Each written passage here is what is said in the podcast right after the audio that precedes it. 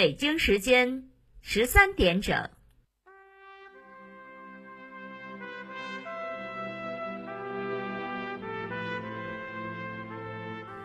历史与诉说，秦理与真相，欢迎收听广播剧场。《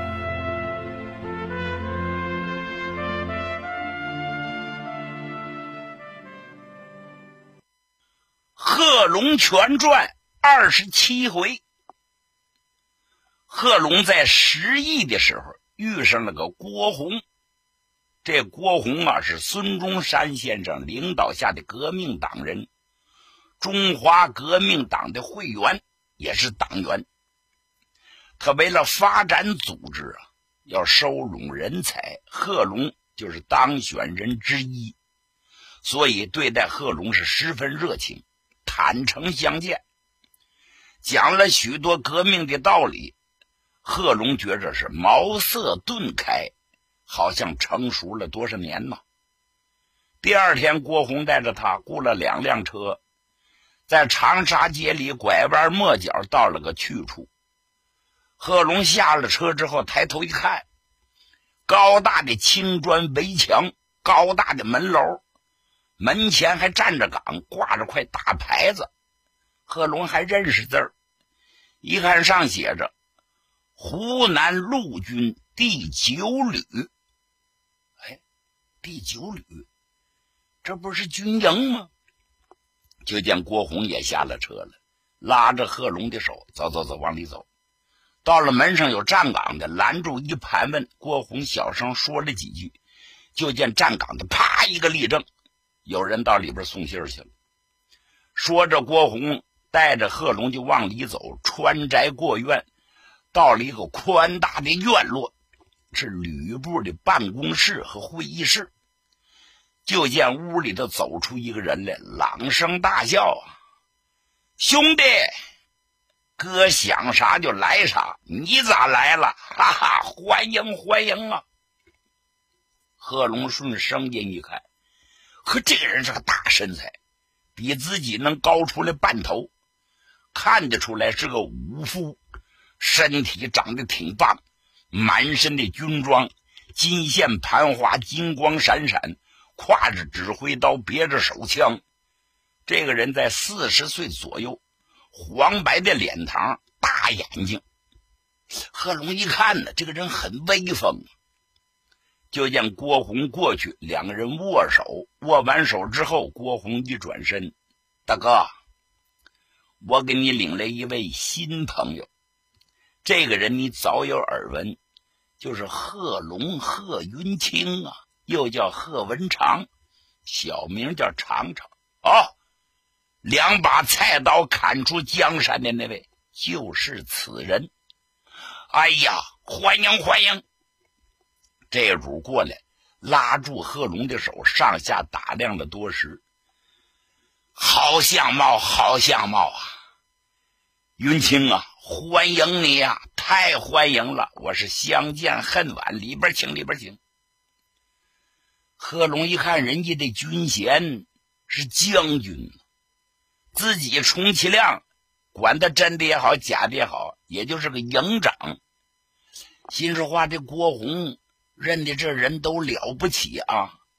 他心中是满腹的疑团，跟着进了会客室。勤务兵献了茶，退出去。郭洪这才介绍：“我说大哥，我这小兄弟昨天夜宿我家，我们哥俩在街头相遇。我少说几句，您听他介绍他的经历。他转身跟贺龙说：‘兄弟，咱都是一家人，不必隐瞒。你把你的经历跟我哥哥讲讲。’贺龙还多了个心眼儿，嗯，恕我冒昧啊。”我还不知道这位长官尊姓大名呢。哦啊啊啊！这当官的一笑：“是啊，是啊。哎呀，我有点失礼，没有自我介绍。我姓林，我叫林修梅。林修梅，贺龙觉着有点印象，好像在部队那会儿谁说过姓林的这个人。林秀梅，哦，想起来了，林秀梅不是个旅长吗？对对呀，这位就是个旅长啊。贺龙一愣一琢磨的时候，旁边郭洪把这林秀梅做了详细的介绍。那位说：“林秀梅何许人也？他的公开身份是谭延闿手下陆军第三师的一个旅长。门口没挂着旅部的牌子吗？但是实质上他是秘密的革命党人。”也加入了孙中山先生领导的中华革命党，且为骨干分子啊。跟郭洪他俩是志同道合，同是革命党的党人，私交又是过命的好朋友。今天他把贺龙领到这儿来了。其实要说起林秀梅来，那是火热的心肠啊，有勇有谋。这个人也憎恨这些贪官污吏，一心要革命到底呀。现在表面上他跟这个湖南都督处的不错，实质上他秘密发展革命党人，将来有一天就拿谭延闿开刀，把湖南变成真正的革命根据地。经过这么一介绍，贺龙大喜，哎呀！我还能见着这么高的高人，心里格外的舒畅。林秀梅也没客气，当日请客吃饭，推杯换盏，是无所不谈。郭洪说了：“我这小兄弟愿意加入咱们中华革命党，按照咱的党章规定，必须得有两个介绍人，我算一个。大哥，您也得算一个。没说的，没说的，当然我算一个。”我又是保人，我又是介绍人，像贺龙兄弟这样的，天下难找，地下难学，我们双手欢迎，将来肯定是我党的骨干。贺龙赶紧摆手：“不不不不，我认字不多，是穷小子出身，混了吧登的，没见着各位长兄之前，我什么都不是啊。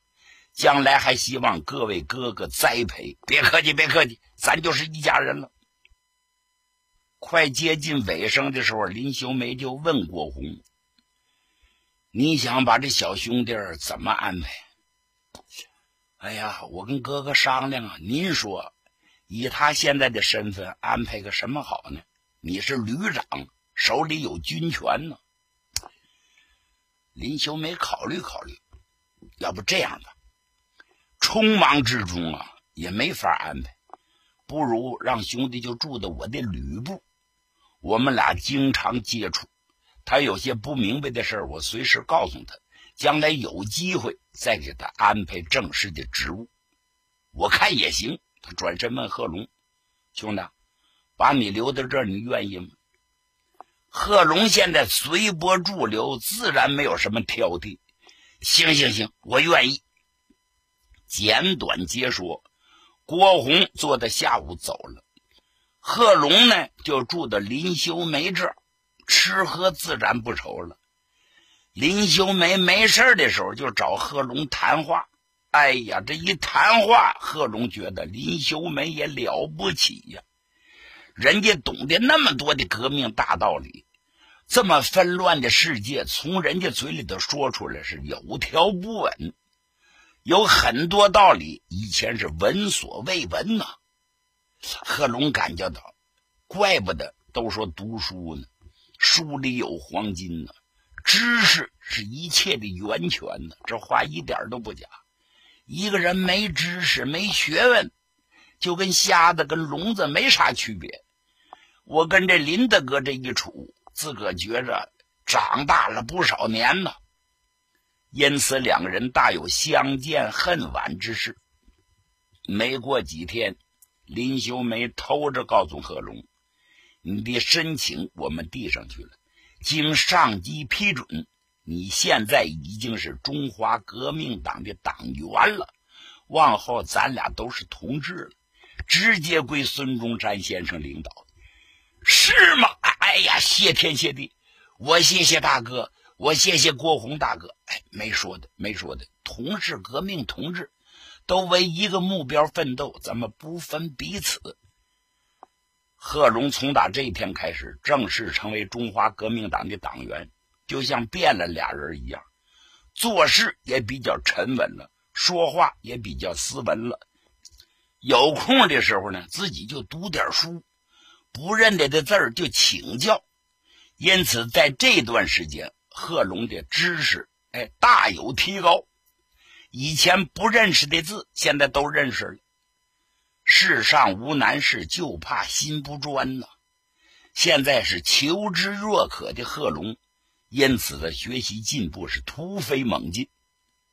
单说这天，林修梅回来是紧锁眉头，话也少了不少，倒背着双手在屋里头来回踱步。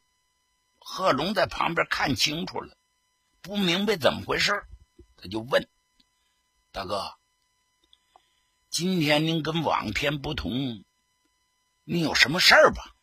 呃，有点为难的事儿，哥，保密吗？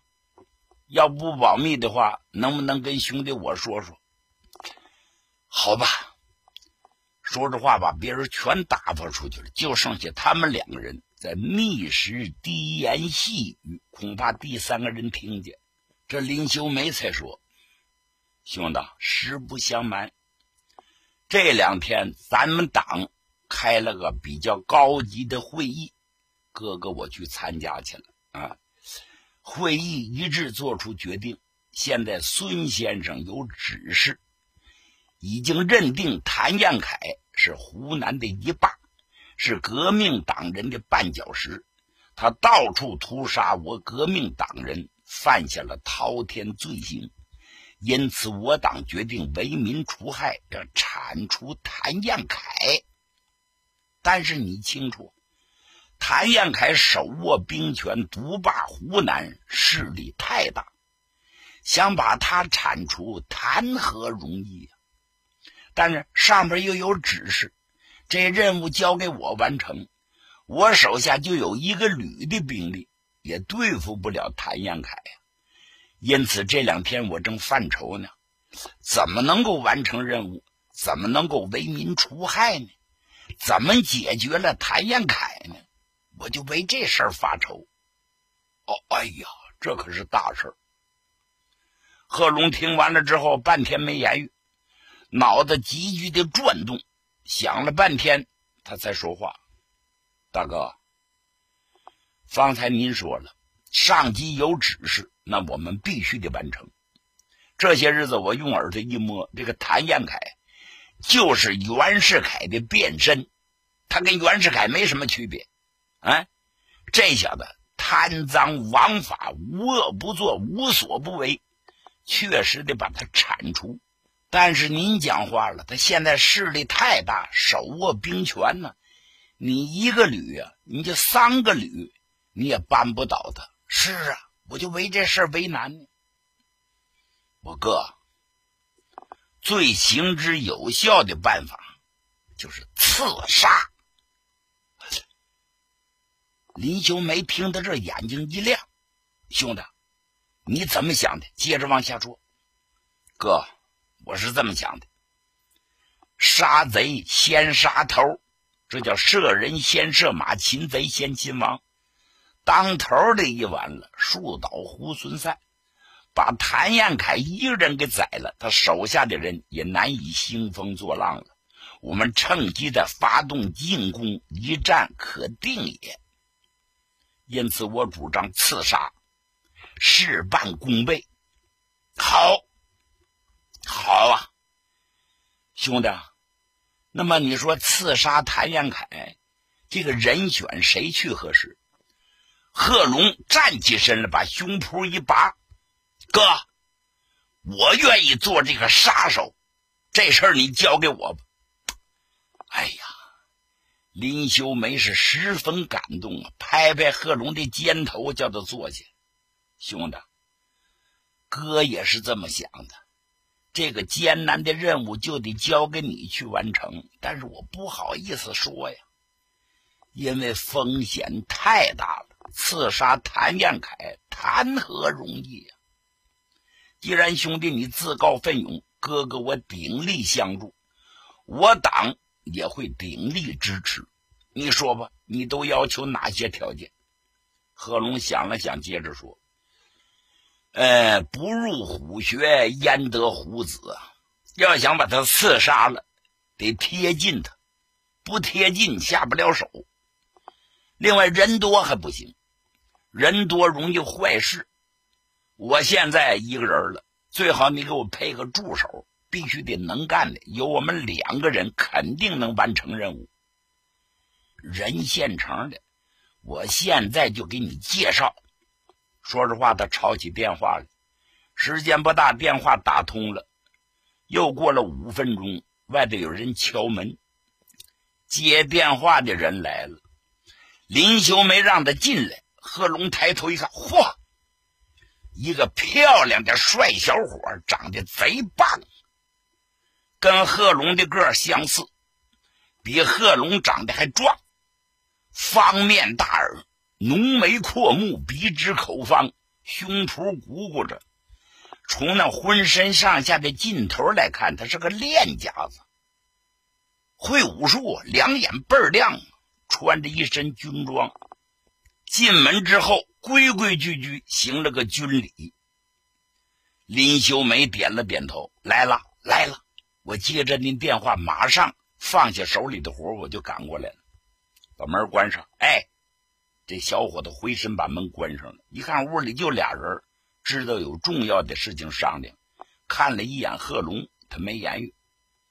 林秋梅给介绍：“我说小亮子，这个就是咱们自己的同志，叫贺龙，贺云清，又叫贺文长。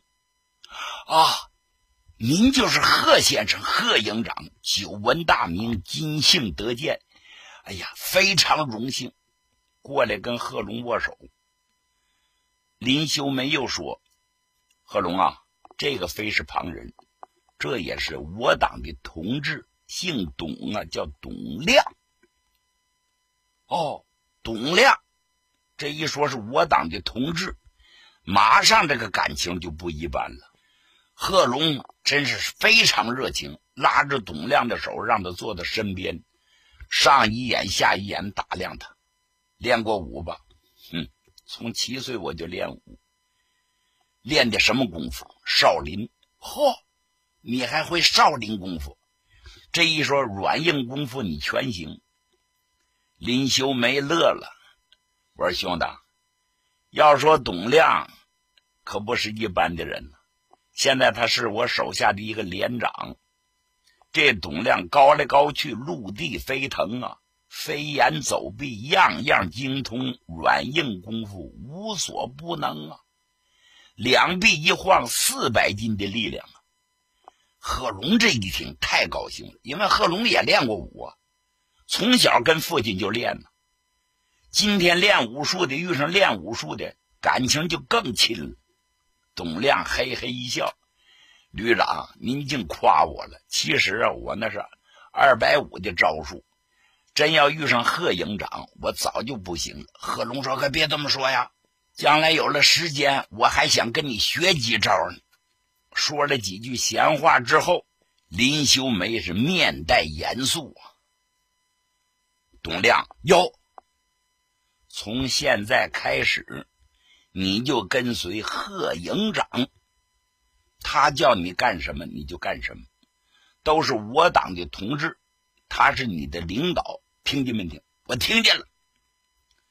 交给你们两个重大的任务，就是刺杀谭彦凯。这小子早就该死，我早就想把他击毙。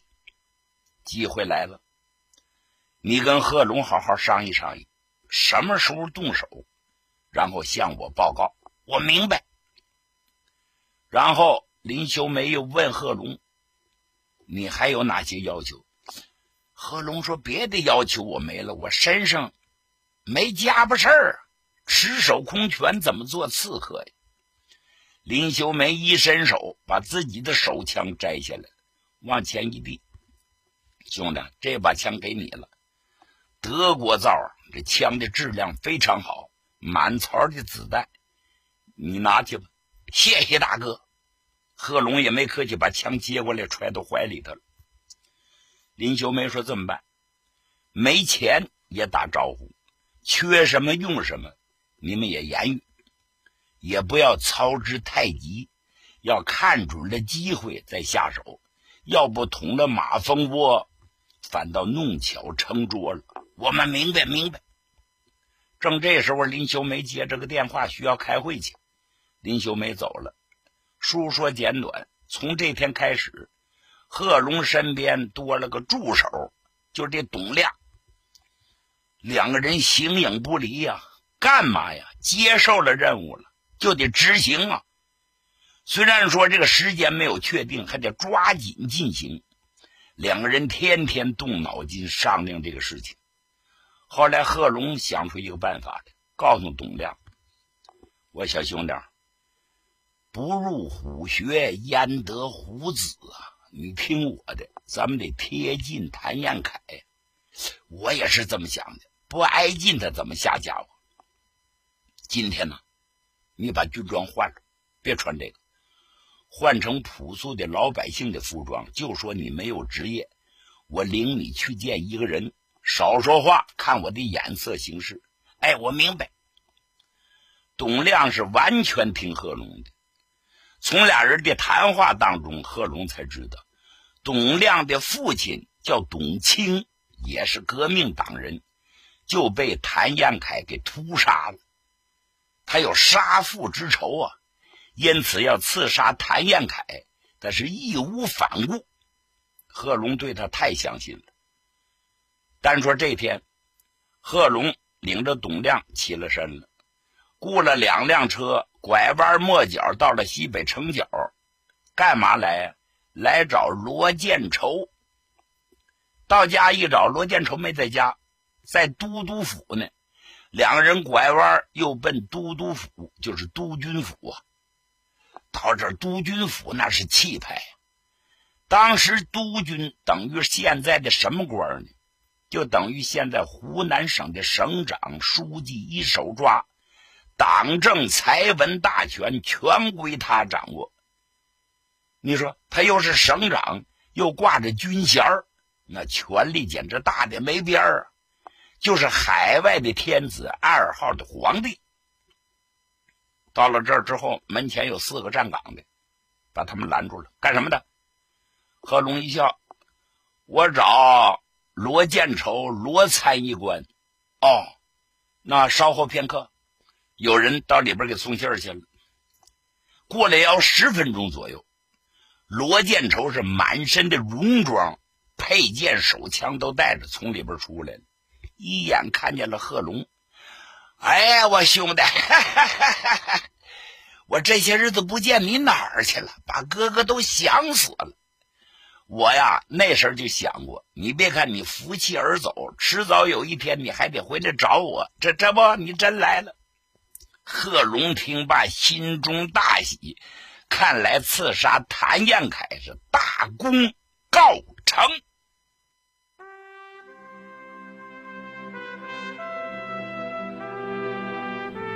听众朋友，今天的广播剧场就为您播送到这里，欢迎您的收听。请您在明天的同一时间继续收听广播剧场。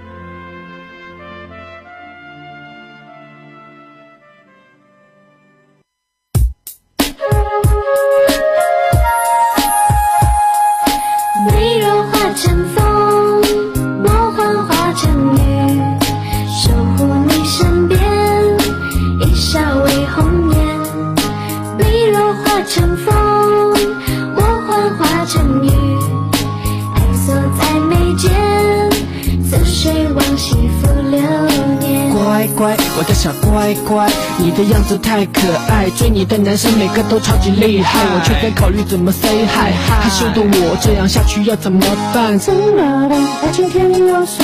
我不是 boss，没有超大的 house，如果送你 rose，可不可以给我 chance？不想看时间这么一点一滴 face。老夫子戴着假发，我不要三寸金莲胡花，想和你跳超短裙的恰恰，想带你回家见妈妈。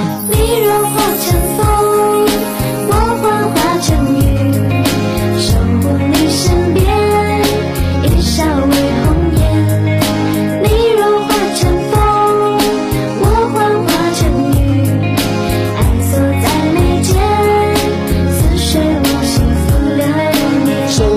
个借口和你泛舟，一壶清酒，江水悠悠，我心悠悠，这感情 just for you。表面平静，其实内心早已风起云涌。缘字诀，几番轮回，你所美，还有你的心情左右我的情绪。虽然有些问题真的很难搞定，我还是充满信心。老夫子戴着假发，我不要三寸金莲胡话，想和你跳超短裙的恰恰，想带你回家见妈妈。你若化成风，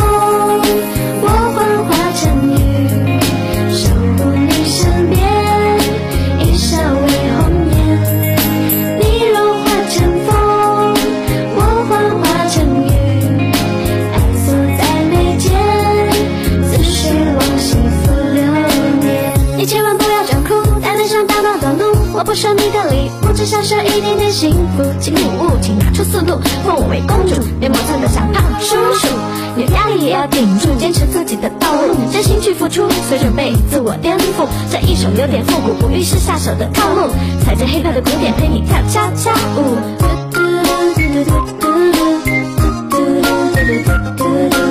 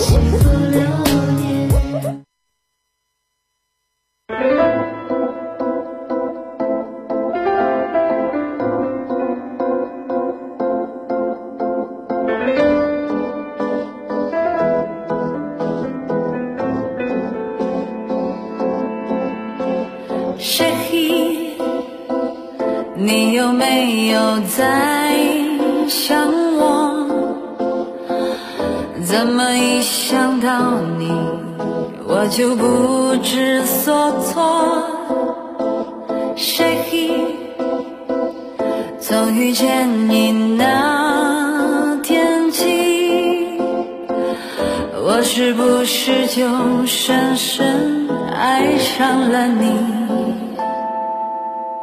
谁有没有？